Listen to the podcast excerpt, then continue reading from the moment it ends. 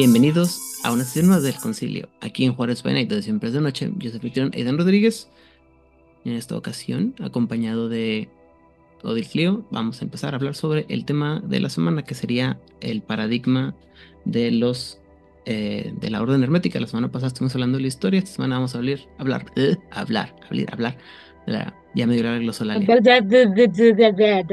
Sí, ya me dio. Este, de la del paradigma. Ah, a menos que me equivoque, esta semana no tenemos noticias, nadie ha arruinado la IP, nadie nos está haciendo más daño de lo normal. No, no, no, claramente están arruinando la IP, solamente que no lo han hecho público. Ah, O sea, no hay noticias acerca de, de no, cómo, no, es- no ha habido tragedias de cómo van a meter la pata, ¿no? Ajá. No, espérate, creo que en la semana pusieron un adelanto de unas imágenes, pero no me acuerdo si fue la pasada o la pasada, de Bloodlines. Creo que era un Nosferatu, pero no sé si era de esta semana o de la antepasada. Bueno, ya, yo ya por cordura decidí que ya hago caso omiso a todo lo que tiene que ver con Bloodlines, porque si no, aunque, aunque no tengo nada en contra de una, de una muerte pronta y rápida, eh, no, creo que no, hay cosas mejores por las que morir que por un videojuego como ese. Bueno, pero es que esto no va a ser una, o sea, si te pones a, ver como todos los adelantos en un plan como en serio, eso no va a ser una muerte rápida ni para ti ni para el videojuego. O sea, en este punto para mí los adelantos son como como crónica de una muerte anunciada de ese compa no está muerto, pero nomás no le han avisado. Que insisto, se ve viejo el juego. Como cada que hacen una entrega yo digo, una pequeña parte de mí, Ujú. más buena onda es como, mejor sí nos van a entregar algo más bonito y nada más nos están este como molestando, ya sabes, ¿no? Y cada entrega es igual peor que la anterior. es Run for yourself, Liliana. Odil, ya, déjalo, o sea, es como el perrito muerto en carretera, ya es un morbo de, bueno, vamos a ver qué tan bajo pueden caer. Ya, ya es en el punto de, ¿podrán seguir escarbando? Sí, siguen escarbando, muy bien. Van a seguir así y van a encontrar petróleo. Muy bien. Oye, en los comentarios del episodio de la semana pasada me tocó ver uno que mencionaba que habíamos, habíamos comentado o alguien comentó que la, la magia hermética era muy sencilla. Yo no recuerdo haber dicho eso, eh, Ah, pero chinga. A ver, perdón, per- perdón por el francés, ¿cómo? sí, eh, alguien, hay un comentario en los, comen- eh, eh, entre los comentarios del episodio de la semana pasada en la que decían Ajá. que habíamos, que dijo, el texto es más o menos así, ¿no? Que la magia hermética es sencilla, se- ¿cómo se nota que no saben de, de los herméticos? Y yo así como que, ah, caray, yo no recuerdo haber A ver, dicho, wait. haber dicho eso, por el contrario, este, y si lo, o a lo mejor eso no fue en, fue sarcásticamente, pero A lo mejor algún a lo mejor Hernán dijo que era muy sencillo, porque como todo para él es así- todo lo mental para Hernán es muy sencillo. nadie, Seguro. nadie que yo recuerde dijo que la magia hermética es sencilla. O sea, yo me quejé de que son un montón de viejitos aburridos cuadrados que no entienden la realidad de otra manera más que la suya y que y Elías dejó muy el énfasis que se guardan y se aíslan como por allá. Pero eso no implica que sea sencilla, o sea, implica que hay recetas que se pueden seguir. Pero eso no significa que sea sencillo. Si yo le doy a alguien la receta del mole poblano como lo escribieron las monjas hace 200 años, sí, tienes la receta. Eso no implica que hacer un mole de olla de cero sea fácil, aunque tengas la receta. Y, y yo recuerdo haber puntualmente mencionado que, que la magia ritual, la alta magia ritual es bastante complicada y bastante exigente, ¿no? Entonces, se me hizo extraño, pero eh, digo, no me voy a pelear, solamente quiero que quede claro. Podría haber sido y como en este intentando como buscar la mm, la lectura de, de esta persona, a lo mejor la manera en que lo am, que hicimos como el wording entre todos, sobre todo los que no somos tan fans de, de los herméticos, y sobre todo con la misión que yo llevaba y que yo traigo todavía, podría haber dado lugar a que se interpretara que dijimos que era sencillo. Pero, no. Pero en ningún momento fue la intención de ninguno decir, la magia hermética es bien fácil. Aunque nos caigan gordos, o sea, no, o sea, que me caigan mal, no implica que digan, ay, bien fácil lo que es Sí, no, es, es como bueno, no voy a ser similares porque me voy a meter en los problemas ya yo solo, pero sí, no, no, o sea que me gustaría que quedara muy en claro que la, alta magia y la magia ritual y la, la magia practicada por, la, por los herméticos, eh, digo, sobre todo bajo la concepción que tenemos de los herméticos de que todo lo que hacen es, este... innecesariamente complicado. iba a decir ritualista, ritualístico, pero ok, este, y basado mucho en, la, en el seguimiento de fórmulas, de recetas, de procesos antiguos, es este, pues creo que lo, lo, que, lo, que yo, lo que yo intentaba decir en todo caso es que es mucho... Es más fácil de seguir que otras prácticas que son más abiertas, ¿no? Donde cada uno, donde otras tradiciones hemos visto son como, tienen como más es más personalizado, por así decirlo, mientras que lo, lo hermético y todo lo que es alta magia es así como muy codificado. Pues es que aquí tienes currícula y tienes asignaturas y tienes Howards. O sea, ya todo está en cajitas, para bien y para mal, ¿no? Ajá. Pero once again, eso no implica que sea sencillo. Ok, para la gente que no es de México, el mole, si entiendo bien, y perdónenme las personas que estudiaron para ser chefs, es una salsa. No es una de las cinco salsas básicas, pero es una salsa. La bronca con esta salsa es que la receta original, solo de la salsa, o sea, solo de la melcocha mengambrea, que es el mole, son cerca de 50 ingredientes que deben de ser este, cortados, molidos, tostados y agregados en el orden adecuado y correcto. Porque si no ya no sale. Y porque si no ya no sale. Y además esta salsa se agrega a un guajolote. Entonces, primero necesitas un guajolote. Engordar el guajolote. Primero engordar el guajolote. ¿Crees que el guajolote se ponga gordito y bonito? Porque tienes el guajolote. Matas el guajolote. Desplumas el guajolote. Bajo la luna llena. Pero si quieres, es opción. Usualmente desplumaban el guajolote muy en la mañana. Se lo iban a cenar, a comer. No sé si alguien de lo que nos escucha ha desplumado alguna vez una vez. Yo jamás en la vida he desplumado. Yo creo que todos. Bueno, práctica común, ¿verdad? Claro. Pero implica desplumar un animal gigantesco, pues sabemos que es un dinosaurio y que en la persecución para matarlo te pudo haber perseguido y matado él. Ya que desplumaste el guajolote, tienes que cocinar el guajolote. Y luego preparar la fregadera salsa de 50 ingredientes en el orden correcto. Sí, tienes la receta tienes el libro, te dicen ahí, despluma tu guajolote, cocina tu guajolote, haz así y bla, bla, bla. ¿Alguien tiene la paciencia, el tiempo y la capacidad de mezclar 50 ingredientes tostados, cortados y medidos de la manera adecuada en el orden adecuado? No. Yo no. Por eso voy y compro en el súper. Como cualquier receta que cualquier receta en, para cualquier cosa, una cosa es la receta y otra cosa es la ejecución, ¿no? Y eso es, es, es donde empiezan las variantes. Pero bueno, esto, esta discusión y esta, este brevario cultural sobre la preparación del mole nos sirve para empezar con la parte más la parte más básica del dime. Ah, tenemos una pregunta que me mandaron. Ok. Este. Última hora. Que la puse en el chat, me la ponemos de la semana pasada y la ah. puse en el chat. Y hasta se medio comentó que a lo mejor iba a buscar la respuesta, pero pues creo que no, ¿verdad? Pero a lo mejor este, ahorita nos acordamos. Ok. Este nos pregunta Aldemar que si eh, entre, dice, cito textual, es a todas estas preguntas entre mago y vampiro, Al-Ashra de los asamitas se decía que era mago antes de que lo convirtieran, pero no menciona, no mencionan a cuál pertenecía, o al menos que yo encontrara. Porfa, próximo programa, poner esa pregunta a cuál tradición, tradición pertenecería al Ashra. Eh, jole. Hernán.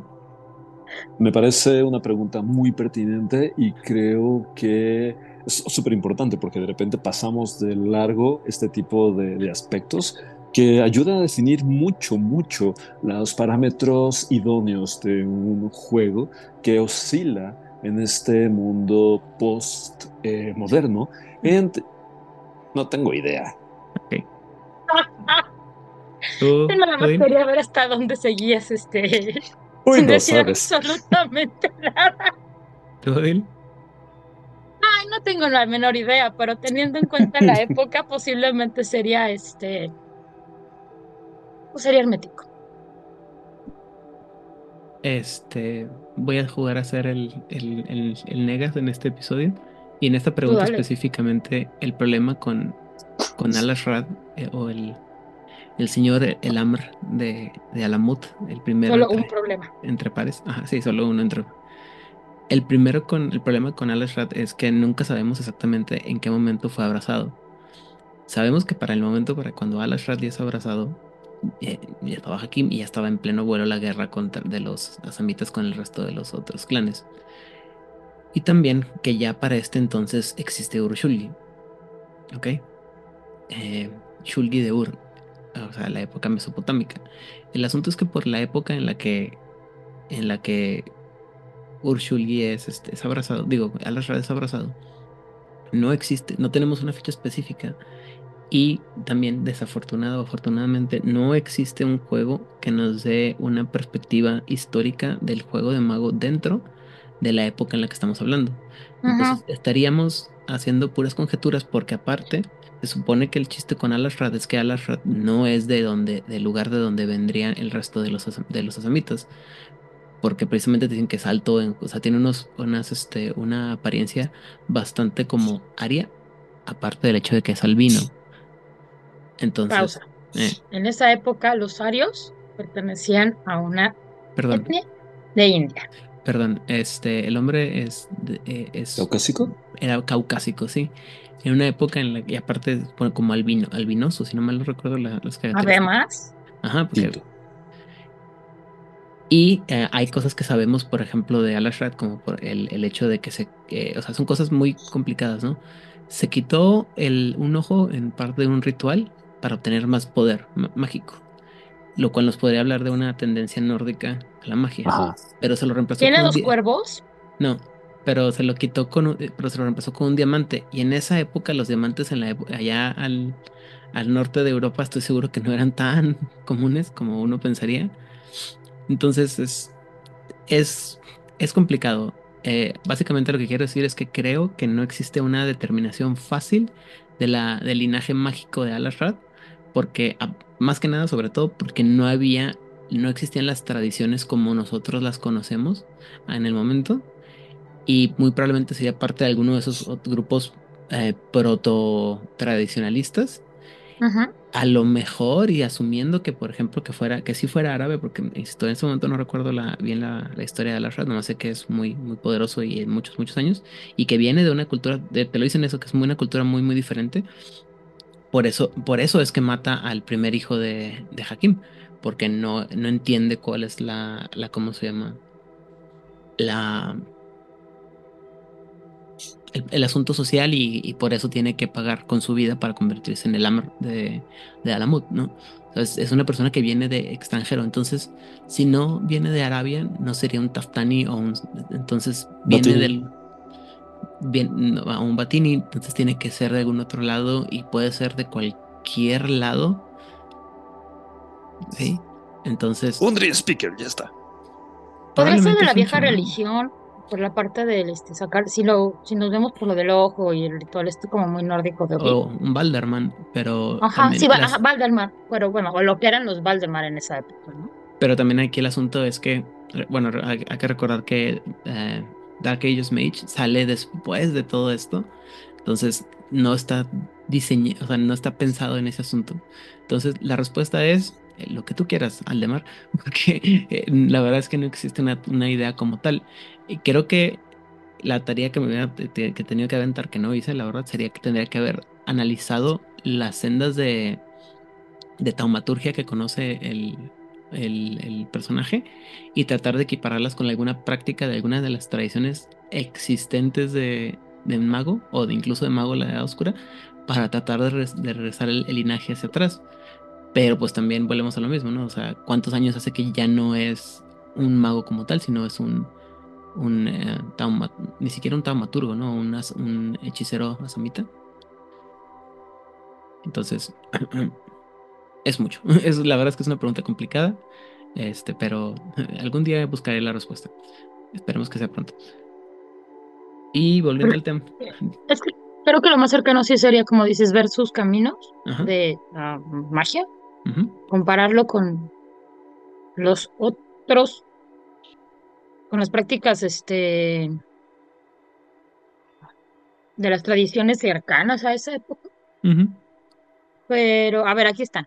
Mm, mente enfocada, conocimiento de las llamas, movimiento de la mente, genéricos intercambiables, el camino de la sangre, el camino de Levin Bolt, que no sé qué es eso.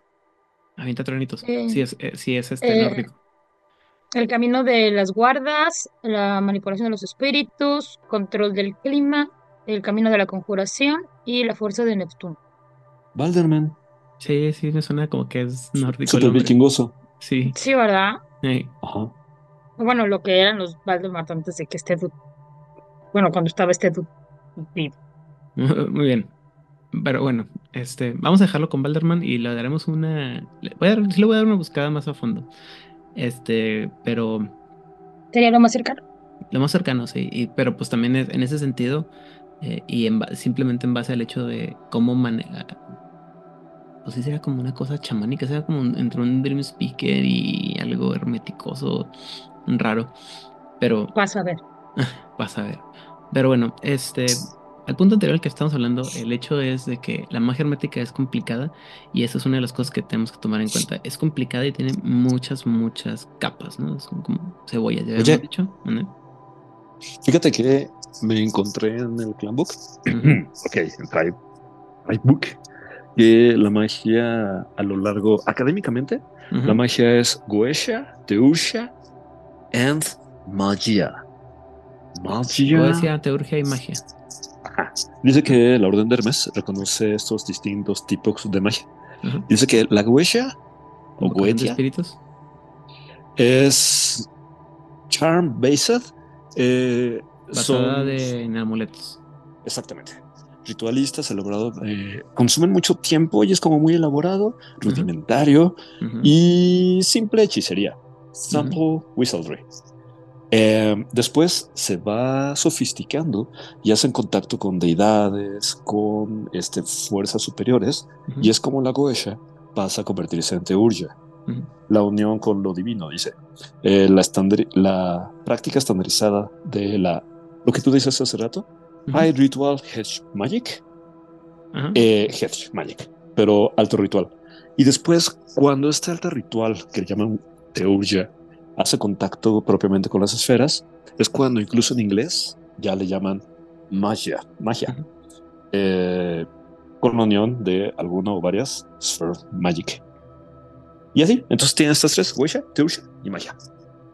Y y eso lo vamos a ver ahorita más adelante de cómo va esa progresión. Este, pero em, dice que lo que estabas leyendo ahorita es que dice que los herméticos dicen que lo que buscan es la perfección. Eh, que y la buscan a través de los eh, de las pruebas, de las eh, de, los retos, del autodescubrimiento y de la em, tratar de recombinar los fragmentos de los lenguajes em, dispares o también de los problemas matemáticos malentendidos. Dice que idealmente cada individuo tiene una palabra que, es una, un imperativo divino. ¿Eh? Un ren. Sí, un ren, un, mantra que los dirige hacia, cierta, hacia cierto tipo de, de, de, búsquedas y que al explorar los límites de esta palabra y de sus significados, el, el individuo va a poder ver o va a encontrar su naturaleza interna y más allá.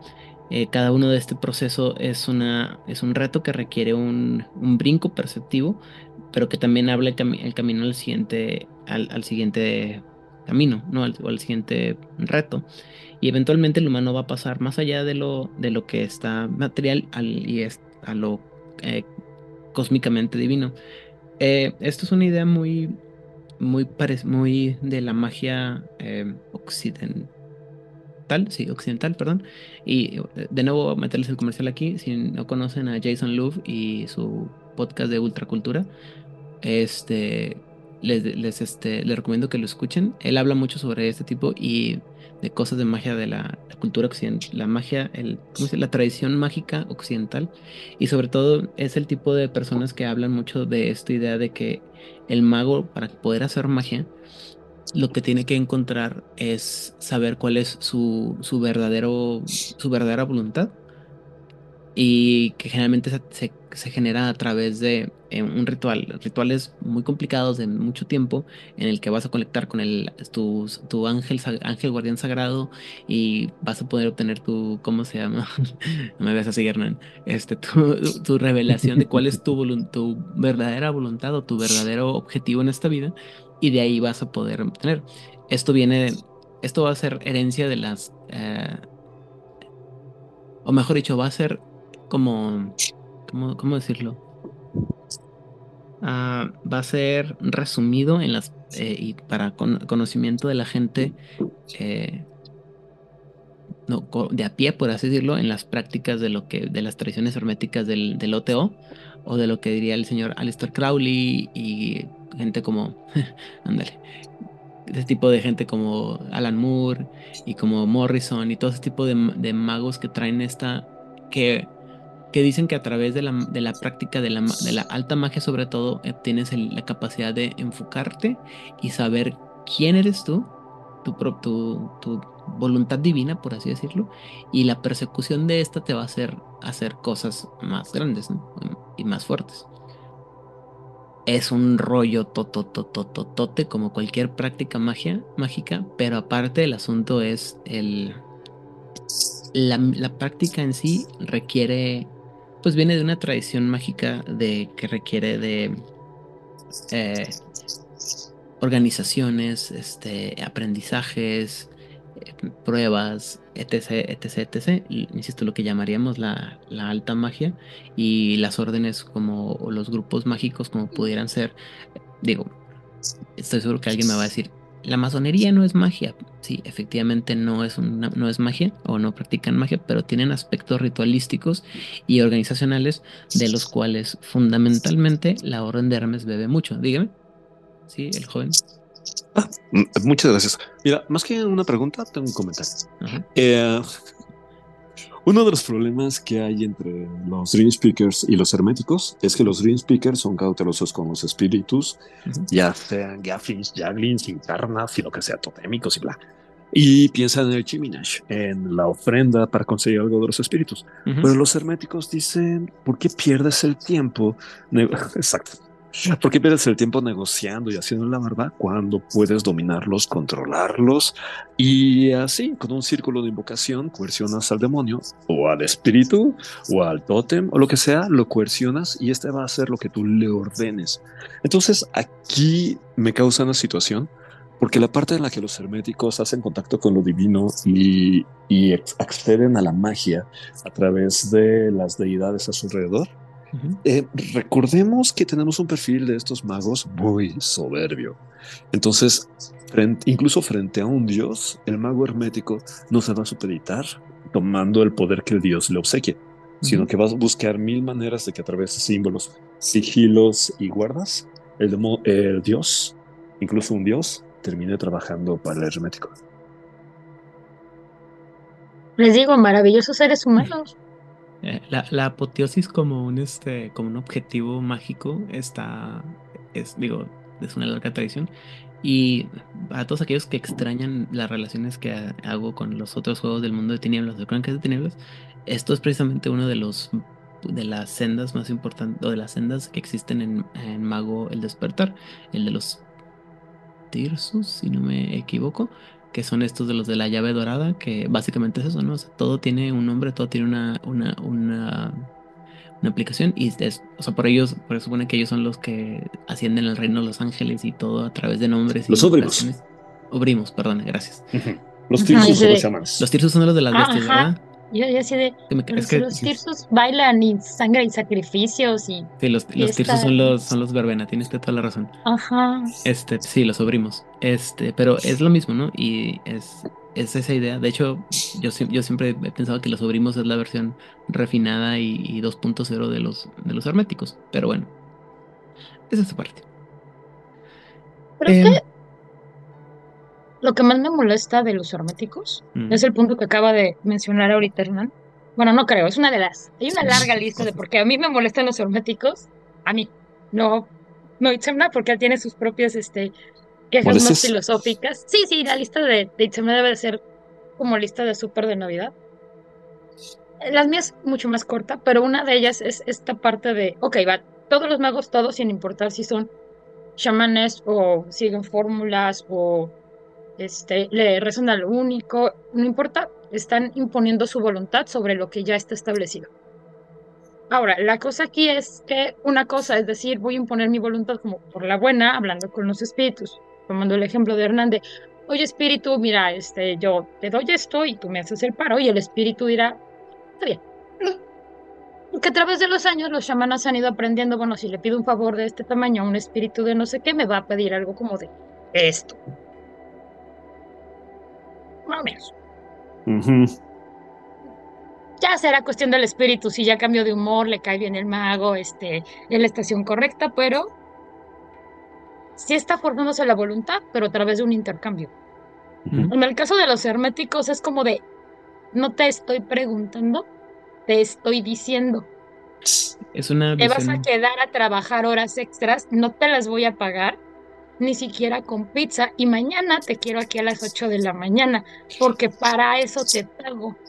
Pero luego por eso... Luego por eso se equivocan y en lugar de atrapar a la muerte, atrapan al sueño y lo tienen en un círculo de vocación por 50 años. Es una, es una visión bastante imperialista de, de la magia, pero pues también de dónde viene, ¿no? Ajá. Bueno, eh, entre las muchas Tan masculino, digo, ¿qué es uh. Perdón. También una de las cosas que es muy importante para los herméticos, el, el orden y la forma de eh, la estructura, ¿no? Por lo cual es muy importante saber que ellos tienen mm, de 10 grados de magia o de, niveles de magia. Y se dice, em, eh, esto, necesito que, voy a leer esto porque necesito que lo piensen hasta que lleguemos al, décimo punto, ¿no?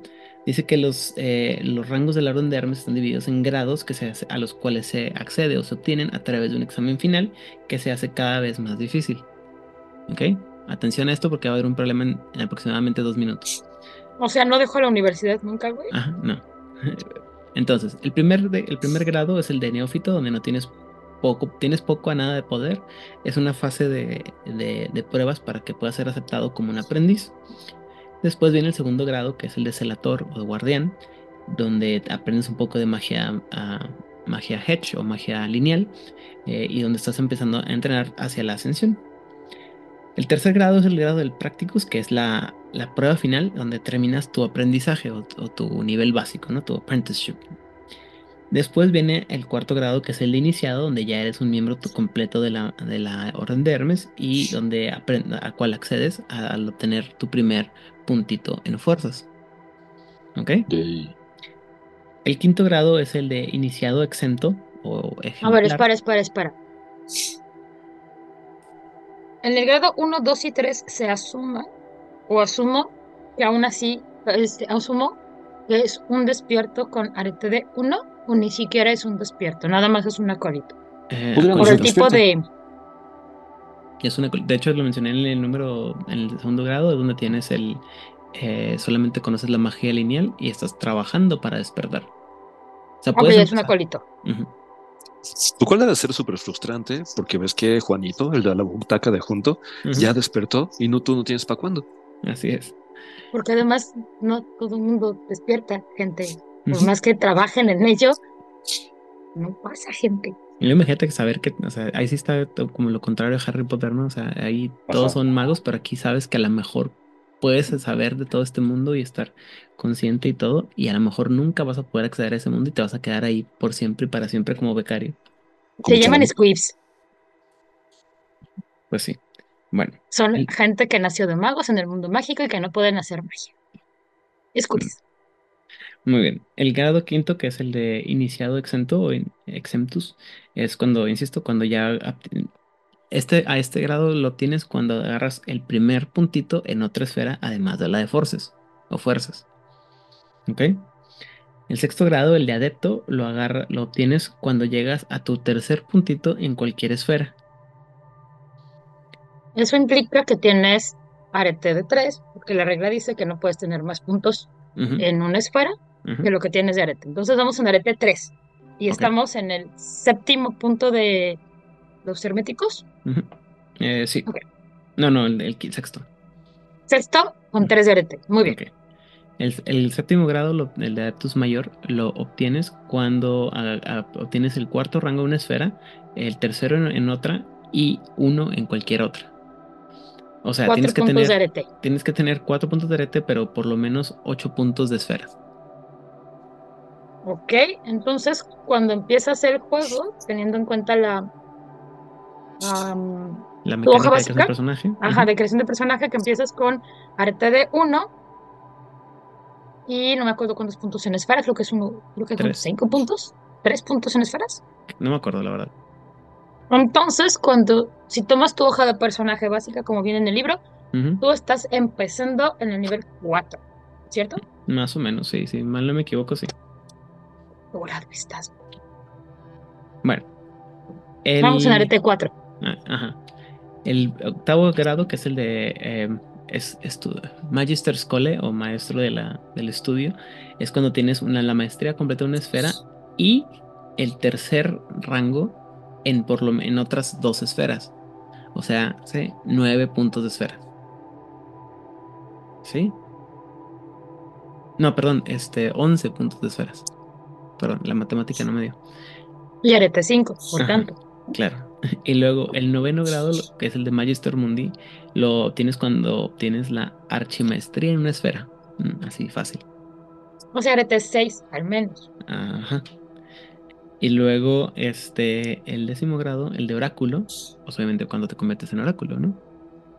Ahora, Ahora, la cosa que yo vuelvo a preguntar aquí es, aquí dice claramente que estos, estos grados los tienes a través de un examen, güey. ¿Quién chingados ¿Quién te hace el examen ser un oráculo, güey? la vida, la vida. Pues mira, si nos basamos en la academia, en teoría tú no puedes dar clases en un grado del grado que tú no tengas. Ujú. Y dependiendo de la universidad, te van a pedir un grado arriba del grado en donde tú estás dando clases. En la academia, tu universidad normalita mundana. Es decir, si tú quieres dar clases a nivel licenciatura, hay universidades que te van a pedir maestría. Ajá. Y si tú quieres dar clases en maestría, tienes que tener doct- doctorado. Y si quieres dar en doctorado, tienes que tener tu doctorado con, con alguna especialidad, este, algún postdoctorado a la fregada. Ujú. Y eventualmente vas a ser un doctor, doctor, doctor con no sé cuántos doctorados, Ujú. tanto de grado académico. Y en algún momento un montón de oráculos que nadie conoce que están en San Juan de quién sabe qué plano, se van a juntar y van a decir y te van a nombrar doctor honoris causa, o sea, oráculo, si lo tomamos como la academia. Te consideramos el grado de maestro, pero no eres un, no, no un asiento. Pero no en- tienes un asiento. Así, básicamente. Insisto, a mí me parece esto ridículo, pero bueno, esto creo que está, creo que no lo pensaron bien, bueno, o creo que mejor dicho, es, o sea, creo que es teórico, ¿no? O sea, porque para, ¿cómo, cómo le haces para, o sea, si te, si te conviertes en oráculo, creo que puedes demostrarlo y no hay forma que te digan, no, usted no, no, no tiene el título de oráculo, así como que... Cállate, tú no existes. Exactamente.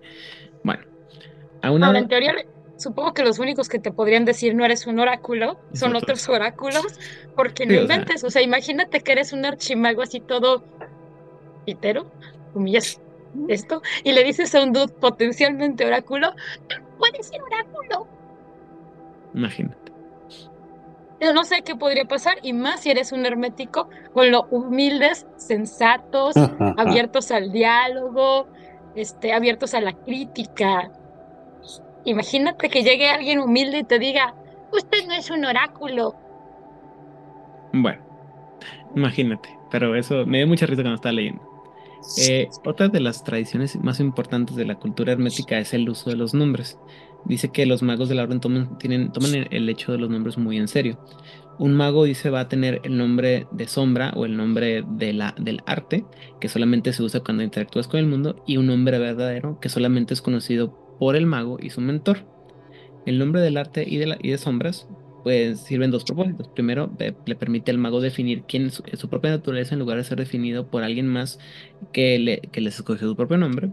Y, los, y además los protege a los enemigos, así como proteger, eh, protege a los aquellos que son sus, este, bueno, sus, sus ah, ¿Relativos? no, no, sí, la gente con la que tiene conexión de su vida de, de durmiente o su vida anterior. Y luego empezamos con las cosas complicadas.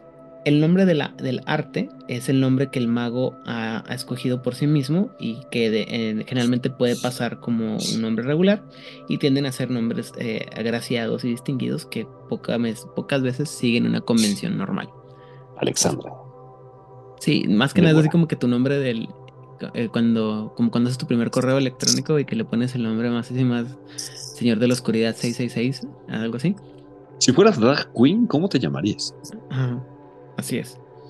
Todos recordamos, sobre todo en nuestra edad, el nombre de nuestro primer Hotmail o nuestro primer Yahoo, ¿verdad? Ajá, Que ha quedado en el olvido y ahí que se quedará y solamente aquellos que nos conocieron en la lejanía y en los albores del milenio Te dicen, ¿qué huele? sabrán. ok. Y ahora todos somos muy aburridos con nuestro nombre porque ya somos adultos respetuosos y responsables de no vamos a llegar. Mira su correo, este señor don licenciado no sé qué CEO de la empresa Bulululu. Ah, claro que sí. Señor Oscuro 666.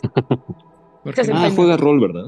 Bueno, el siguiente, el, el- el nombre de la sombra dice que es el nombre del arte, que el, el- del mago, con el nombre del mago, el nombre propio del mago en medio, entre el- la primera y la segu- o el segundo de los nombres del, del nombre del arte, sucedido por una lista de sus, ah, ¿cómo se llama? Ah, logros de una manera enigmática.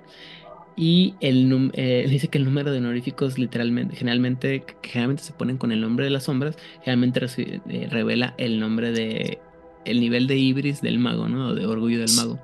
Es algo así como cuando hablábamos en el, en, en, en- en el Requiem, cuando hablábamos sobre los nombres de los, de la Ordo Dracul, que soy el señor de la oscuridad del quinto grado de la tercera espina de no sé qué, no sé cuánto. Ajá. ¿Cómo así. sabe que nunca has tomado un curso de coaching de estos multitudinarios en un hotel al sur de la ciudad? Efectivamente, ¿no? Donde sale diciendo, soy Juanito Pérez, hombre exitoso con vocación de algo así. Que- Ah, Aquí sería piedra del fuego incandescente, senescal de las espinas argentinas y leona de las nueve estrellas del guardián de la Ah. torre arruinada. Así. Ah, mira, ¿sabes qué? La neta, la respuesta correcta es, o si no eres María del Rosario Cayetana, si te llamas Stuart y de Silva, a mí no me importa. Igual que en ¿Y Goiti. sabes por qué no me importa? Porque esta señora es la que tiene el título, el récord Guinness con mayor número de títulos nobles en Wow. el maldito mundo. La señora ya falleció, falleció hace 10 años, pero era cinco veces duquesa, 18 veces marquesa, 20 condesa, viscondesa, condesa duquesa y condestable. Además de ser 14 veces grande de España, la mayor dignidad familiar del reino. No. Eso es un Shadow Name. Así es. Y luego finalmente llegamos al nombre verdadero que dice que define el centro, el, el, eh, la, la esencia del mago. Dice que usas el nombre completo del el nombre de sombra seguido por las palabras Incaligine ab- Abditus, que significa escondido en la oscuridad, y 10 sílabas, de las cuales ninguna son una palabra de verdad. Y es el, dice que el nombre verdadero es el, el compilado de la, de el, el ser despertado del mago y revela la- el completo de la esencia del mago. Y luego te explican todos los beneficios mecánicos que tiene el saber al, al cómo se llama el, el nombre, el nombre verdadero de un mago. Y básicamente significa, si te lo sabes, le puedes pegar de lejos con tu magia más fácil. Y si no, ni lo intentes. Ahora, siguiendo con el ejemplo de la este, Cayetana Ceñito. de la no, señora condesa 20 veces no sé qué, su bautizo, su nombre bautismal fue María del Rosario Cayetana Alfonsa Victoria Eugenia Francisca Paola Lourdes Antonia Josefa Justina Rita Castor Dorotea y Santa Esperanza. Ay, Virgen. Pero además, no solamente tendrías que saber el nombre larguísimo de esta señora, sus 45 títulos nobiliarios, sino decirlos con la entonación correcta. Dígalo cantando. Y picas. Ajá, o sea, tienes que dar los acentos, las pausas, las comas y la cadencia adecuada, aunque te sepas los 45 millones de títulos nobiliarios y el nombre completo de su bautizo. Y todo para que llamarla sea un... Me acuerdo, este, hace, hace poco estuve en la oportunidad de volver a jugar el fantabuloso juego que es Super Mario RPG, la leyenda de las siete estrellas, que es, un, es genial. Y hay un, hay un personaje que, que es básicamente una, una estrella del cielo y baja y posee a un muñeco. Y le dicen, bueno, ¿y cómo te llamas? Y, aparecen puros caracteres así de que estrellita, eh, nota musical, no sé qué, no sé qué. Dice, pero ah, ustedes no van a poder pronunciarlo con sus gargantas humanas, así que mejor dígame Gino, como el mono este que acabo de poseer. Digo que, ah, bueno. Y eso también, pues, eh, cuando lleguemos a hablar de Demonio la Caída, va a tener re- relevancia porque eso es lo que, el, en Demonio la Caída, los nombres verdaderos tienen mucha relevancia y obviamente siendo los herméticos don- donde empiezan a obtener este, nego- este conocimiento de la magia, es decir, gracias a nuestro Señor y Salvador, el Señor, el primer rebelde, Lucero de la Mañana, Luciferius, La estrella del amanecer. ajá, es este, que es que eh, tienen- saben de este conocimiento. Pero bueno, Ahora, ¿sabes por qué? Esto que acabas de decir es bien importante ajá, porque son los epítetos de ah, esta, de, de este Entidad. personaje. Porque decir su nombre también puede ser invocarlo. Aunque no sea su nombre verdadero, aunque no sea su nombre correcto, sino como el que el vulgo le llama, el hecho de que tú lo llames así de que digas, ah, el bla, tú ya estás empezando como a hacer una resonancia, porque tiene ya tanta fuerza y ha sido resonado durante tanto tiempo que le resuena por ahí una campanilla. Si va a levantar, como gato va a levantar la oreja de, ¿qué está pasando allá? Entonces, si tú le dices estas advocaciones, a lo mejor levanta un poquito la oreja porque ya son suyas, de, suyas de él, porque pues, obviamente, pero no, este, no lo estás invocando por sus, Nombre completo. este, ajá, solamente es como, como decir, ay, no, pues este, Odil, que del cabello, inserte el nombre, de, de la chica del cabello de colores. Ah, bueno, pues sí, hay gente que me conoce así. En lugares me dicen como la chica oscura, porque es todo oscuro, ¿no? Sí, no es mi nombre, pero en algunos lugares me conocen así. O como los creepypastas de Bloody Mary, Candyman, y ponerte Ujú. frente al espejo y decirlo tres veces. Ajá, O, o- o el este, o nuestro querido narrador de Juárez Vaina. Malvado. narrador Malvado, Juárez exactamente. marca registrada. Bueno, que es. ya levantó la orejita en algún lugar así de Sí, ahorita está quién está utilizando mis títulos. Este, bueno, eh, eh, la semana pa- pasada también comentamos que una de las cosas que generaba mucho conflicto entre la Orden de Hermes era las peleas internas. Y les había platicado que esto de las peleas internas se había resuelto básicamente con el, la creación de un nuevo principio al código hermético. Voy a leer muy rápidamente los ocho principios que componen al código hermético, porque si no vamos a durar aquí horas y horas. Y voy a aprovechar que no está Itzamna ni, ni Elías para de- debatirme detalles. Pero bueno, eh, básicamente son así. Es este. El primero dice que juro lealtad eterna a la orden y sus miembros. Los enemigos de la orden y sus, sus amigos son mis enemigos y mis amigos. Y no voy a dar la espalda a un enemigo ni, eh, ni ofrecer apoyo a un, a un enemigo. Eh, dice que no, va- no voy a tomar ac- alguna acción o inacción o falta de acción pues que ponga en peligro la orden ni tener eh, tráfico con demonios o los no muertos ni hacer enojar a las hadas. Qué listos. Qué bueno que sí vieron la Bella Durmiente. Ah, bueno, esto esto- de- hasta ahorita todo esto es así como que. De hecho, te dicen que la, eh, en el, esto, lo, esto lo saqué sa- directamente del, del libro de la- El saber de las tradiciones y te dicen literalmente que esto último, es, bueno, el segundo principio, fue lo que desencadenó, eh, lo que ha desencadenado las guerras de la Masasa, ¿no? Por cuando se ponen en contra de nuestros, nuestros amigos, los bien queridos Tremer. Oye, pero también esto suena como el juramento de los este, graftomasones, ¿no? Sí, la no parte me- de las hadas. Ok. Eh, Espero. El tercer principio dice que no voy a quita- no eh, no evitaré o no, no le quitaré a otro mago el poder mágico ni a través de la acción o la falta de ella intentar traer daño a un mago de la orden, excepto a través de un justamente declarado y abierto certamen, como ya mencionamos anterior, la práctica del certamen, la competencia entre mágicos, entre magos, perdón. El cuarto dice que no, este, no voy a espiar bajo ningún método o manera sobre los trabajos privados de otro mago de la orden. No le leeré la mente a otro mago de la orden. No invadiré o observaré ah. el sanctum o el, espacio ritual de un mago, a menos claro que sea para guardar en contra de una clara, directa, eh, fuerte y inminente eh, amenaza a la seguridad de la orden. Ay, ajá. ¿Y tú les crees? Dice, no, ahorita vamos a esa parte. y dice que si soy llamado a un tribunal, seguiré sus, este, sus veredictos y si se me pide ser parte de un tribunal, votaré con sabiduría eh, y respetaré el voto de otros y apoyaré el veredicto del tribunal. Cálmense. Ay, ajá. Bueno, está, está muy padre su ley, me gusta, suena muy bonita, ¿no? Ajá.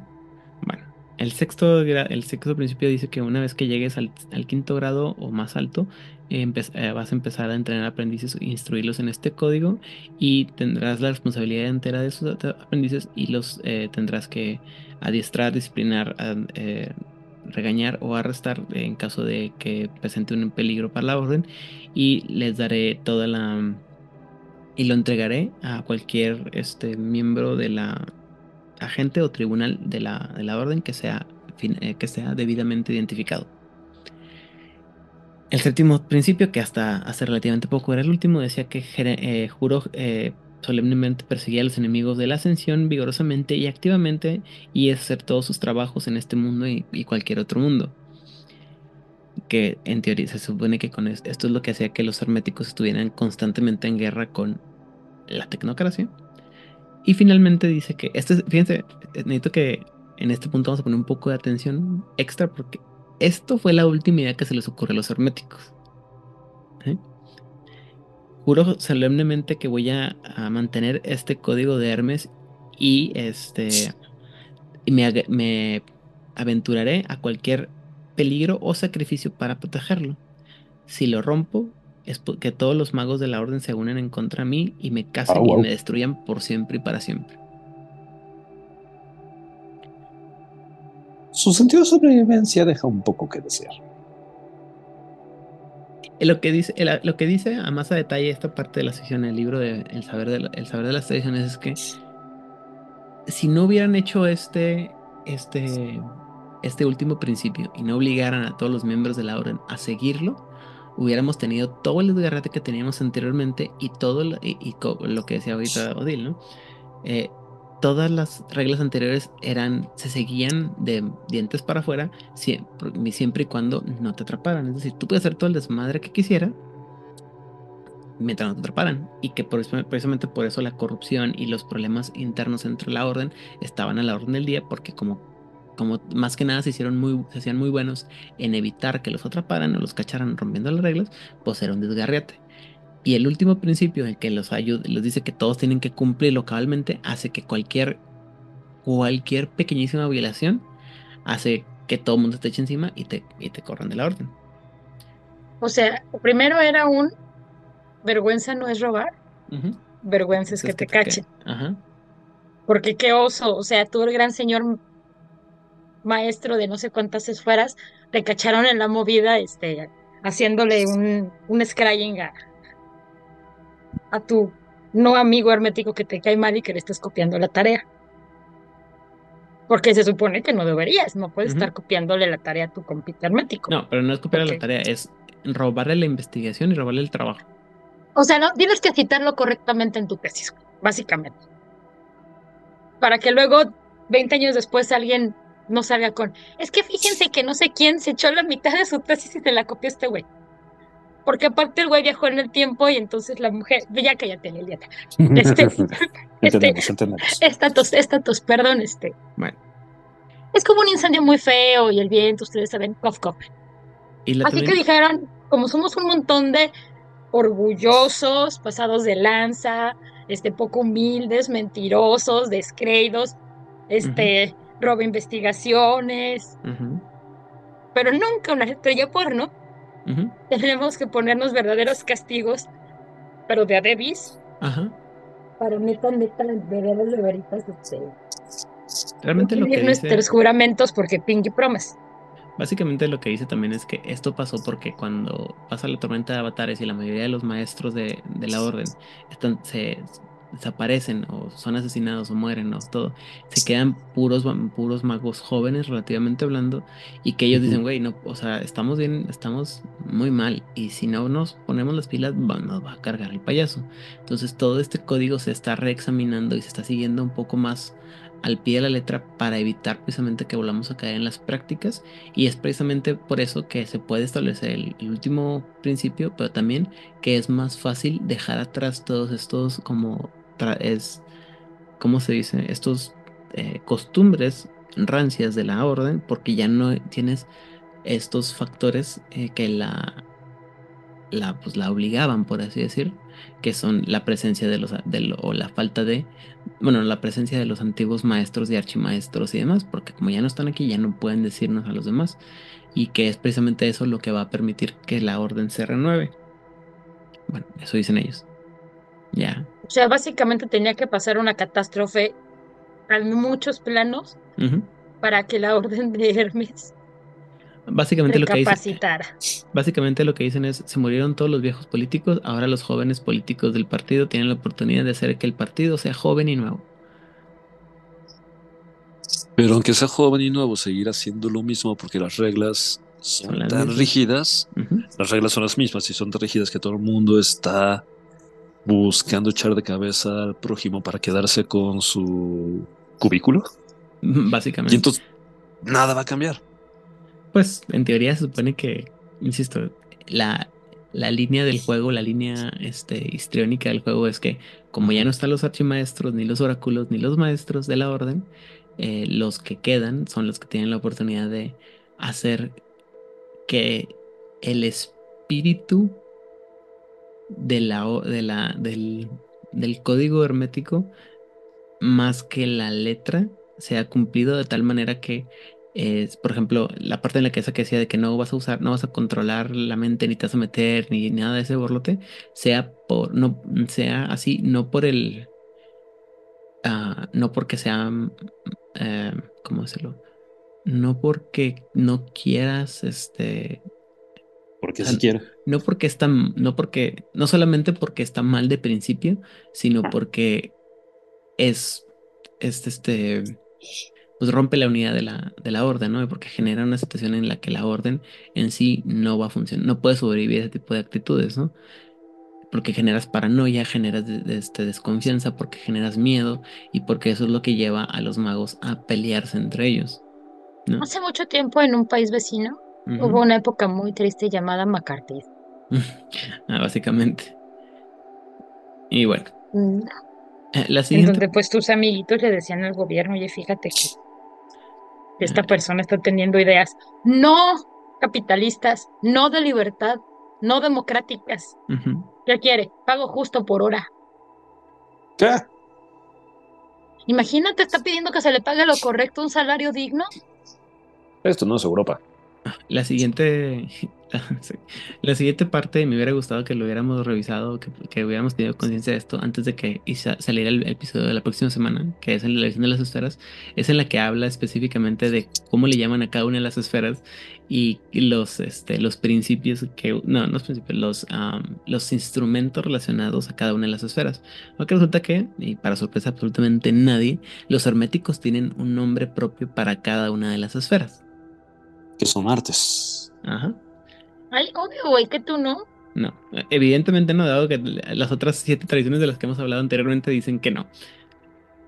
Pero bueno, el primer- la primera esfera sería la, el Ars con, eh, con Ligationis o eh, la correspondencia, para la cual se usan eh, patrones geométricos, eh, símbolos eh, enoquianos, ilustraciones de los céfiros, eh, fue- eh, eh, portales, eh, el, el cerrar una, el, el envainar una, un arma, por ejemplo, o cual- cualquier cosa que implique meter un objeto dentro de otros, o invocaciones al ángel racial.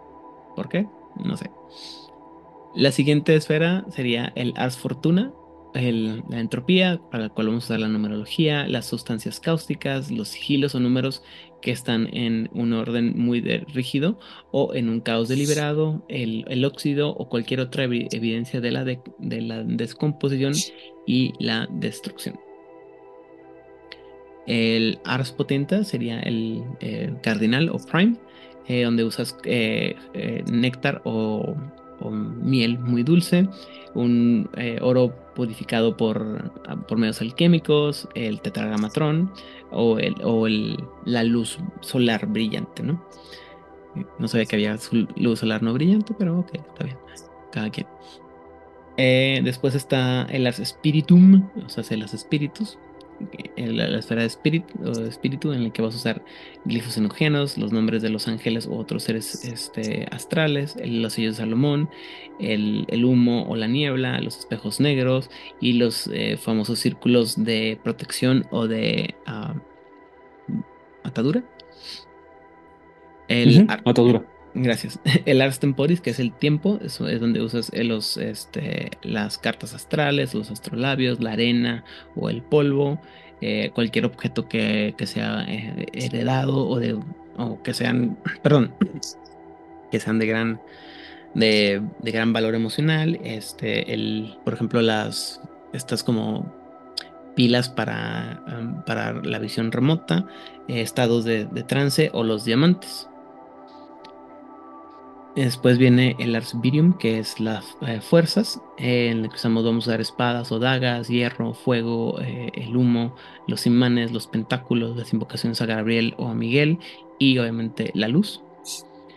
Em, el Ars Vitae o la vida, que vamos a usar las cruces ancadas, el incienso, el cáliz o la copa, el agua purificada o pura, perdón, los, um, los bastones o las ¿cómo se dice staff en español?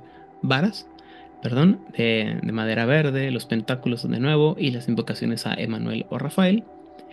Para las ars materia o la materia, es, vamos a hacer cualquier material que no, esté, que no haya sido trabajado, que no haya sido eh, limado, por así decirlo, eh, ya sea piedras preciosas o la, el, barro limpio. Eh, o cualquier este, beta de metal que no ha sido purificada.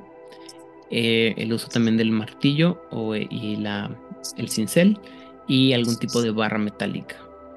Y Qué bonito que invoquen a Manuel. me, me, me, gustó su último disco no fue tan bueno, pero, pero no ese Manuel. Y, finalmente el Ars Mentis, que es el de la mente, es donde hablamos de círculos eh, perfectos o círculos cerrados. los los perdón, los símbolos eh, hebreos de Keter, uno de los sefirotes, las espadas u otros eh, eh, armas que se pueden clavar, que tienen filo, el uso de los nombres verdaderos y los espejos. Mm. Insisto, esta parte lo que me llama mucha atención es el hecho de que ellos sí tienen así como un nombre específico y, claro para cada una de las esferas y todo muy, muy, la simbología muy, muy delimitada. Digo, no esperaría menos de los herméticos, pero bueno. Oye, pero de hecho es interesante que extraen muchas de esas nociones de la Kabbalah, que de hecho le llaman a las esferas de Fira o, esferas, y que tienen que ver con los diez, las diez coronas cabalísticas o aspectos de la divinidad al según de la creación. De hecho, insisto, eh, eh, a mí lo que me llama la atención es que están en latín los nombres, y siendo que es una tradición tan antigua, hablando de los sellos de Salomón, que son incluso pregriegas, dependiendo de a quién le estés preguntando, no están usando idiomas este, mucho más antiguos y mucho más poderosos que bajo esa premisa que el latín, sí, bajo la es, bajo el esquema del mundo occidental moderno católico y obviamente llevado por el Imperio Romano hasta pues no tantos rincones del mundo, pero sí eran bastantes rincones del mundo conocido en esa época. Pero ciertamente había idiomas mucho más fuertes y mucho más poderosos, como el griego anterior a ellos, o el egipcio, o, este, o el sumerio, eh, el arameo incluso, que era muy local, pero están utilizando la cábala. eso es lo que a mí me llama la atención, porque los nombres de las esferas, si son la base de bla, bla, bla, bla, estarían en latín y no potencialmente en griego, que es anterior y mucho más poderoso. Yo creo que es pro cliché, porque la cultura pop antes de los magos herméticos mucho latín al momento de hacer magia. Me acuerdo de la película de la bruja novata o bruja por accidente, no me acuerdo con Angela Lansbury, que creo que es de los setentas, y su magia se activaba cuando decía Treguna, Mecoides, Trecorum Satisdi, que pues, y siguiendo con esa línea encuentras muchos hechiceros y brujas que utilizaban latines o derivaciones del latín para activar la magia. Entonces, si vas a ser magos herméticos, pues obvio, tienen que hablar latín. Griego, señor, latín, dije.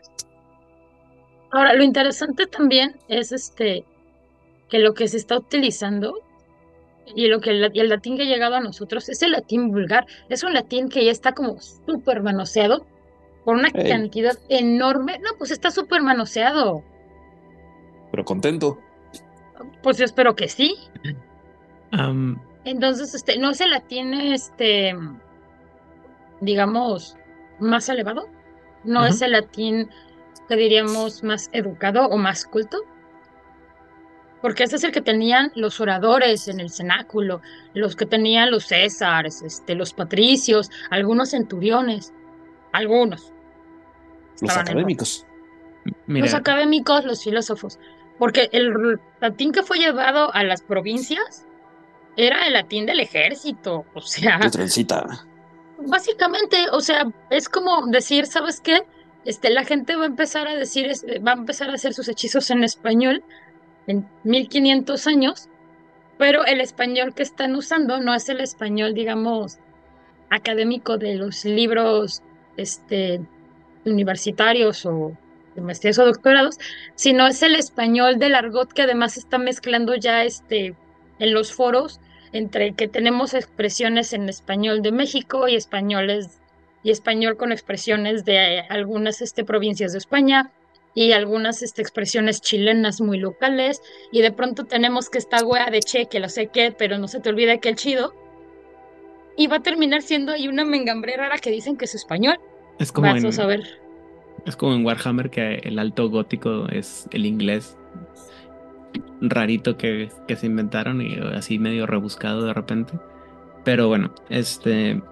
yo, me fijo en esos detalles y en esas minucias porque, porque Estoy de acuerdo. soy una pisada, perdón. En que es por cliché y me da, a mí a mí a tono personal me da mucha risa porque desafortunadamente, aparte de todo que usan el cliché o que persiguen el cliché, lo malo es que ni siquiera se toman el, la molestia de, de, aprender a pronunciarlo bien. Entonces nomás como que lo ponen en Google y le y, lo copian. Entonces, tío, eh, ya, ya he platicado a veces como en algunos programas y que he escuchado en, en inglés, cuando ven los, los términos en latín, ni siquiera los pueden pronunciar, ni siquiera de lejos, ¿no? De cerquitas bien, a menos que se parezca mucho al inglés, porque, o sea, por ejemplo, arts, pues sí, no es arts como sería en inglés, pero cosas con más ligeramente más complicadas, como por ejemplo vinculum.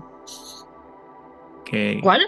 Vinculum, que no pueden que muchos americanos no pueden pronunciar vinculum por alguna razón. O eh, insisto, no, no es este. Es, me da risa, ¿no? Pero es bien chistoso que, por ejemplo, los muchachos del podcast de Mage the Podcast no pueden pronunciar certamen, ¿no? Dicen curtain y así como que, ok. Y cada vez que lo, lo sacan a, relucir, yo quedo de que están hablando de lo, ah, perdón, no, están hablando del certamen.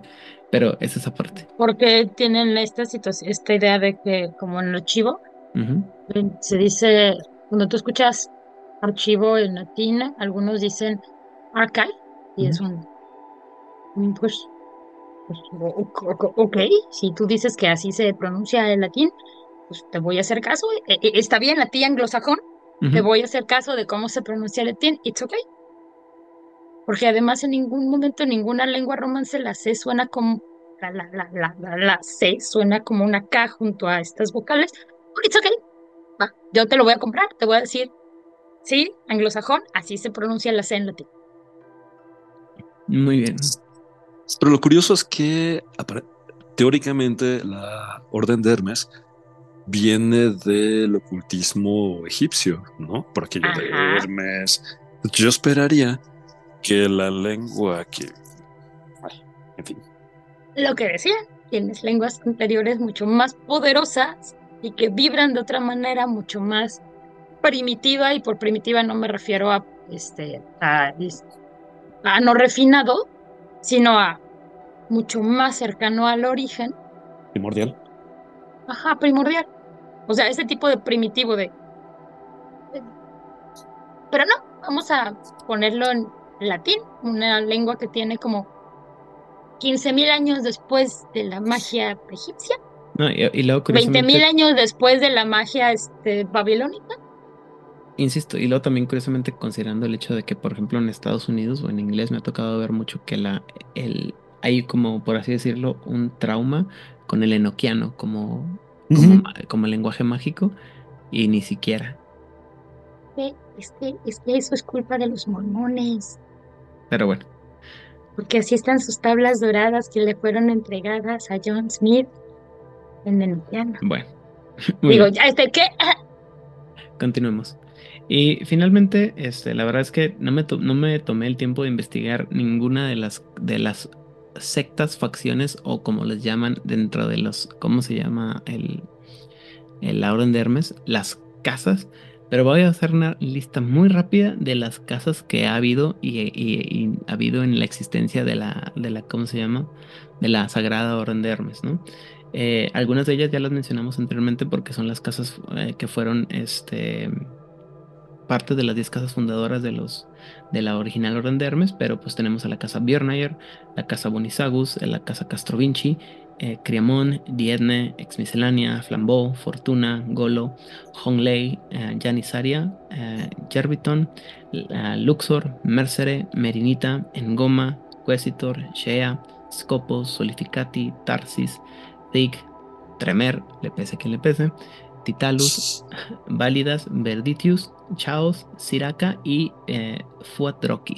Drochit o Drokit. ¿Flambo? ¿Dijiste Flambo? ¿Flambo? ¿Flambo? Rambo. Sí, Flambeau es de, Ah.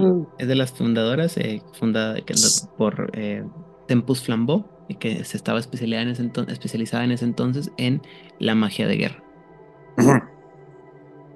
Ahora, la Eh. verdad es que qué bueno que menciones a los Tremer para que la gente no se le olvide de dónde salieron esos recochinos vampiros, este, buenadizos. Hola, Sofía. Sabes que yo te quiero mucho. Y eh, pues en realidad eso es lo, como que lo más resaltante del- de, lo que tiene que ver con el paradigma del- del- de la magia Tremer.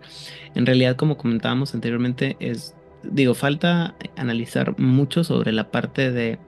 eh, anteriormente estaba la idea, por ejemplo, de que había siete niveles y cada nivel tenía siete subdivisiones y, así te la llevabas y las artes y las casas y, y demás y las guerras, pero como todo esto está cambiando un poquito, al final del día lo único que es relevante saber sobre la casa, sobre los, la orden de Hermes es que son súper, súper, súper eh, eh, estructurados y rígidos comparativamente hablando con el resto de las tradiciones y que su práctica mágica requiere de una exactitud y eh. Milimétrica. milimétrica, pero Y un aparte estándar, ¿no? rigidez. Tiene que estar estandarizada. Rígidos. Sí. Entonces, ah, ¿alguna otra cosa que quisieran aportar sobre, que consideren importante sobre lo que es el paradigma de la orden hermética? Algo que me parece bien interesante y más allá del mame es que ya este mm, ah esa fue la palabra bueno me parece que es una de las tradiciones con una energía más allá del mame más masculinas de todos. De todas todas las tradiciones creo que es de las más masculinas no sé incluso podría decir que es la más pero este o hasta el momento es la más masculina de todas las que hemos visto y obviamente sus prácticas llevan a estas situaciones no de una este nuevas masculinidades utilizando el argot moderno y actual sino son estas prácticas como insisto no quiero que suene mame y no quiero que suene a pero dentro de estas prácticas como muy patriarcales muy cerradas muy impositivas ah, potencialmente violentas violentadoras eh, muy Bélicas. muy estratificadas, donde tienes que demostrar no que eres el más capaz, sino que, y perdonando el francés, que la tienes más grande que los otros. La varita. Sí, claro, sí, sí, tus capacidades, obviamente, de intelectuales y académicas, no sé qué otra cosa están pensando, ¿verdad? Pero, este, y también tiene que ver mucho con esto del símbolo de Salomón y este tipo de situaciones. Esa es mi percepción, no sé ustedes qué opinan, obviamente esto solamente es mi punto de vista, pero me gustaría saber qué opinen ustedes. A mí me hace sentido por las asociaciones que se hace con los masones, ¿no? Y otras sectas secretas, los Rosacruces y demás. Y para entender a los herméticos, exactamente, no hay puestos importantes para mujeres, incluso no hay puestos, no hay cabida para mujeres. Y ciertamente muchos de los rituales que culturalmente se asocian con lo que te describen de los herméticos, muchos rituales iniciativos egipcios y demás, no estaban hechos para mujeres. Entonces, sí, no lo dicen. No hay un texto del juego que te diga que, los que no hay herméticas. Y sin embargo, tal cual como lo dice Odil, entre lo que dicen y lo que no dicen, pareciera que los magos herméticos siempre son hombres.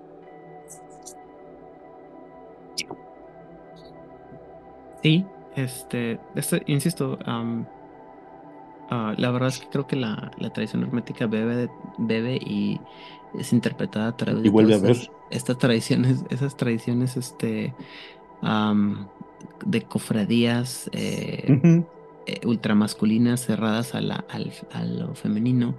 Eh, hasta cierto punto, ¿no? Que insisto que mucho de esto está revisado, ah, tendría que ser revisado o ah, re, reinterpretado, con reevaluado, reinterpretado a través de mucho conocimiento, porque también son muchas de esas ideas que, que los, los maestros o los que practican o los que saben de este tipo de cosas le han cambiado, le han dado una revalorización y una reinterpretación a muchas cosas. Este, y digo también el, el hecho de cómo, o, lo que platicaba ahorita al principio con los principios, ¿no? Bueno, al principio, cuando hablaba de los principios, ¿no? Cuando la la tradición se pasa a través de una, de una persona que no, no tiene conciencia de lo que está haciendo o lo que lo está haciendo para su beneficio propio, pues genera a largo plazo una, una estructura que no es, no refleja lo que debería de ser, ¿no? Y lo que mencionamos anteriormente, ¿no? Supone que al principio los, los herméticos vienen de esta tradición de las personas que tienen el saber y que tienen la capacidad de atrapar el conocimiento en sus, con el uso de sus mentes, en, escritura, en, procesos este, de creación de, grimorios y de amuletos y de libros, ¿no? Y, y creo que, eh, digo, o sea, hablando de nuestro viejo amigo, el, lazy writing en White Wolf, es mucho de esto está interpretado a través de la, de la, de la visión o de la óptica de cómo era percibida eh, cierto tipo de magia, de tradiciones mágicas en los 90 y la revisión que se hace conforme pasamos de al nuevo milenio y más para acá es diferente de cómo se llama, de interpretarlo. Por ejemplo, insisto, durante muchos años la figura de, de Alistair Crowley como el máximo exponente de la magia eh, ritual, alta ritual y como una gran persona y un, y una, este, un gran poderoso mago místico. Y bueno, a todos aquellos que, han, que sepan un poco más de Crowley, pues Crowley realmente es así como, como el equivalente a Tremer en, en, la vida real. O sea, es un mago que mucha gente conoce y sabe lo de su nombre, pero en realidad no era tan bien visto ni bien este, entendido ni bien valorado en la misma OTO. Eh, a comparación de otros eh, magos que, que, pudieran este, haber sido... ¿Eh?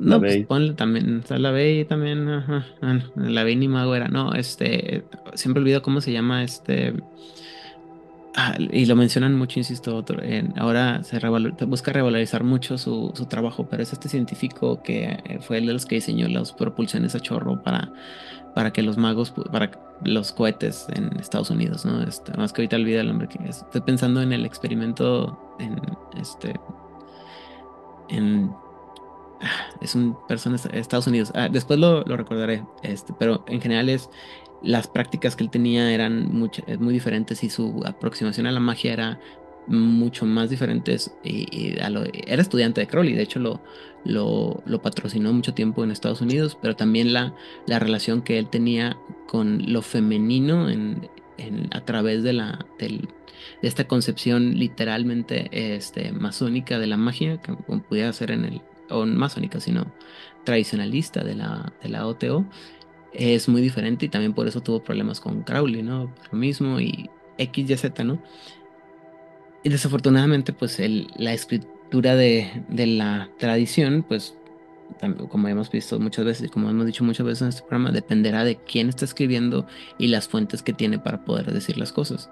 Entonces, para cerrar, sí, creo que estoy, estoy de acuerdo en el hecho que tiene unas grandes tendencias a, hablar en eh, o con un lenguaje masculino colonizador impositivo, pero es este, pues también hasta cierto punto tiene sentido por el origen que le dan a la, a la tradición históricamente, ¿no? Que la hacen, la hacen como muy del norte de Europa y de ciertos países donde estas tradiciones así fueron.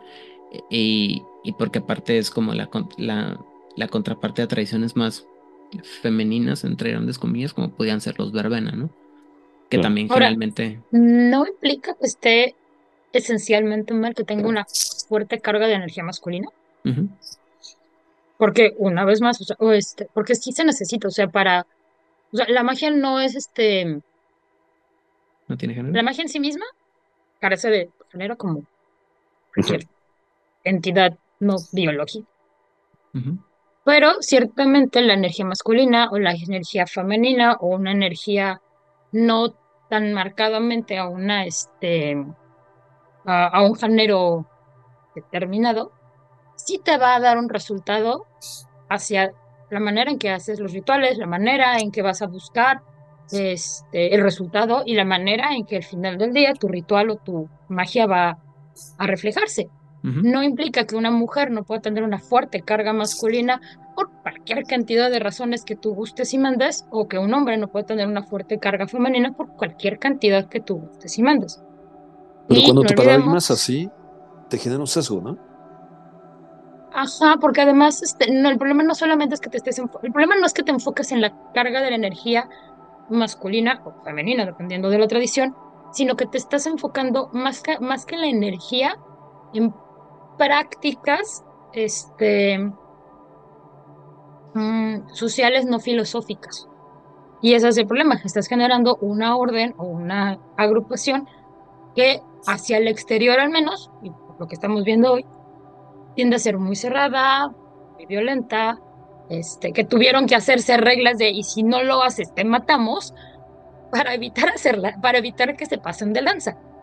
O sea, eso a mí me da un mensaje bien horrible de, o sea, la idea sería como somos magos de todos, o sea, para todos, somos magos, estamos llenos de ubris, porque tenemos poderes cósmicos inimaginables, pero los herméticos fueron el siguiente paso porque somos más magos que los demás y no nos van a decir cómo hacer las cosas, nosotros al contrario, y como somos tan creídos y pagados de nosotros, nos tenemos que poner reglas nosotros, porque no nos las van a dar los demás. No vamos a aceptar la autoridad de nadie más sobre nosotros. Pero además nos vamos a saltar las propias reglas que nosotros nos impusimos.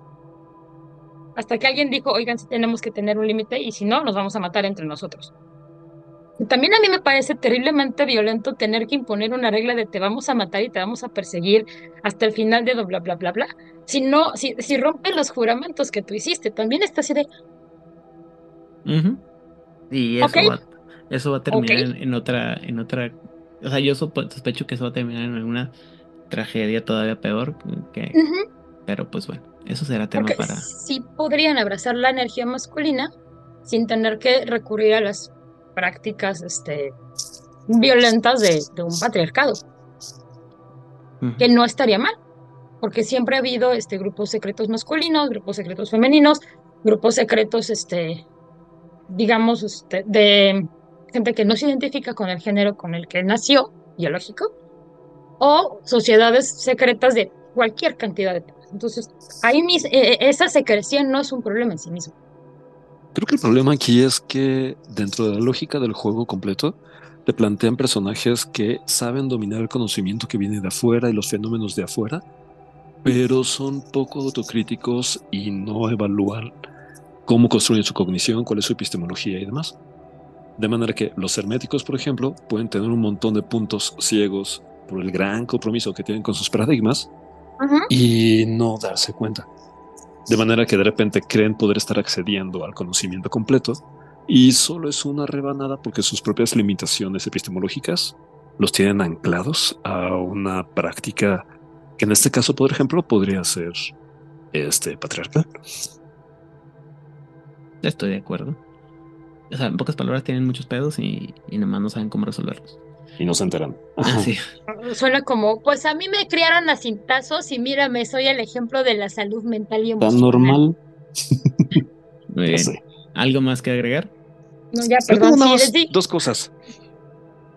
Yo, una cosa es que en el episodio pasado yo creí que Masasa, la guerra de la Masasa, era Masasa era un lugar. Y no, Masasa es vampiro. Sí, eh, Es hay, la guerra de los significa algo así vampiros. como criatura del mal, Con colmillos que bebe sangre. Ajá. Y la otra es que el mentado Hermes se maneja en tres versiones, Ajá. como decía Elías la semana pasada. El, el- Un- ajá, el-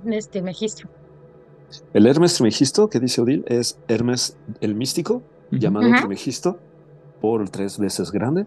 Tres veces grande porque dice que fue el rey más, más chido, el filósofo más chido y el hechicero más chido. Pero también es Hermes el dios, Como, como una especie de patrono, porque Hermes o Mercurio era en la mitología de los griegos, era el que hacía que las cosas pasaran. Era el que le regaló la lira a Apolo, convirtiéndolo en el dios de la música, y Ajá. así una especie de catalizador que transformaba a los dioses y modificaba su camino. Y también Como era el, en dios, la- el- Eu. era el mensajero, el que podía viajar entre todos los mundos sin ningún problema. O sea, los Exacto. dioses del Olimpo no podían ir al mundo de, de este Poseidón, porque se ponían loquitos en el mundo de Poseidón, y tampoco podían viajar a Hades, porque Hades se Ujú. ponía bien así de, ¿por qué, qué, qué estás haciendo aquí? No, no. Pero Hermes sí podía, porque él era el mensajero de los dioses. Él sí tenía paso libre a través de todos los reinos y todos, porque no te peleas con el mensajero. no matas al mensajero.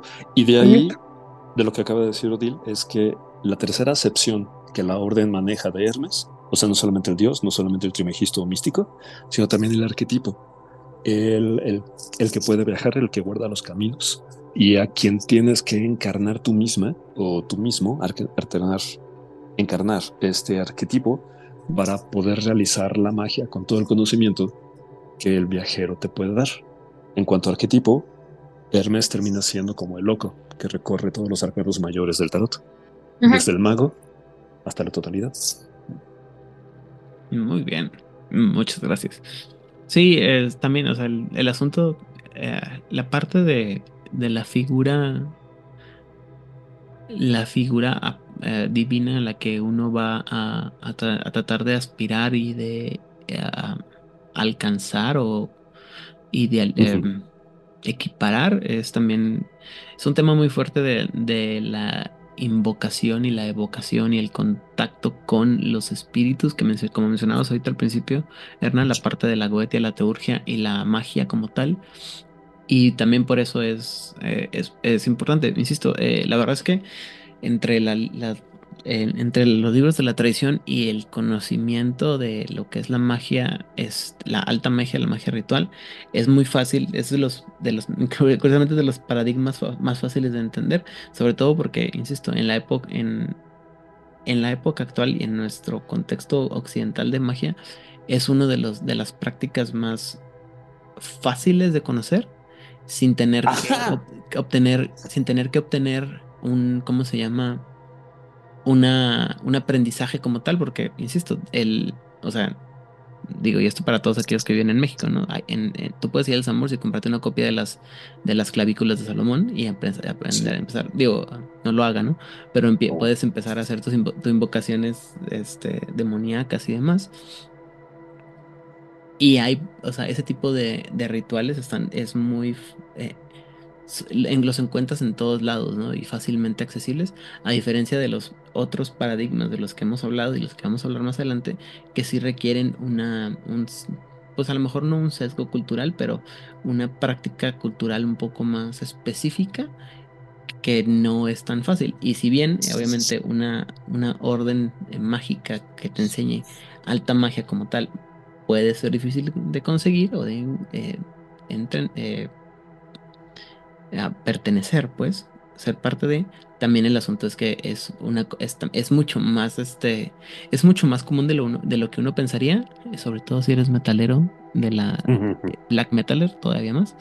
Este, pero es, es algo que existe, es una cosa muy, muy. Eh, es algo que exige como exige más dedicación y más voluntad que por ejemplo este algunas otras prácticas de otro estilo pues donde a veces es que tienes que ser hijo de alguien conocido o tienes que ser aceptado por algún grupo de específico de personas que, que pueden o no querer que seas, eh, que entres a la práctica, ¿no?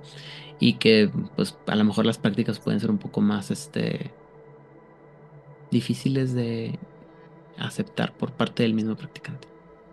Pero entonces lo que acabas de decir es que es fácil reconocer e identificar de qué estamos hablando cuando hablamos de herméticos, y eso también lo dijimos la semana pasada, y podría ser lo que se confundió con que hubiéramos dicho que era una magia fácil. No es una magia fácil, pero es fácil que identifiques qué tipo de mago estamos hablando porque viste Harry Potter, ¿cierto?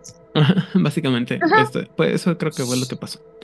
Pero bueno, entonces dicho, es, una magia muy identificable. O sea, de pronto si tienes Dream Speakers o tienes este, Conquistas del Éxtasis o tienes Verbena, algunas de sus prácticas podrían ser así como de...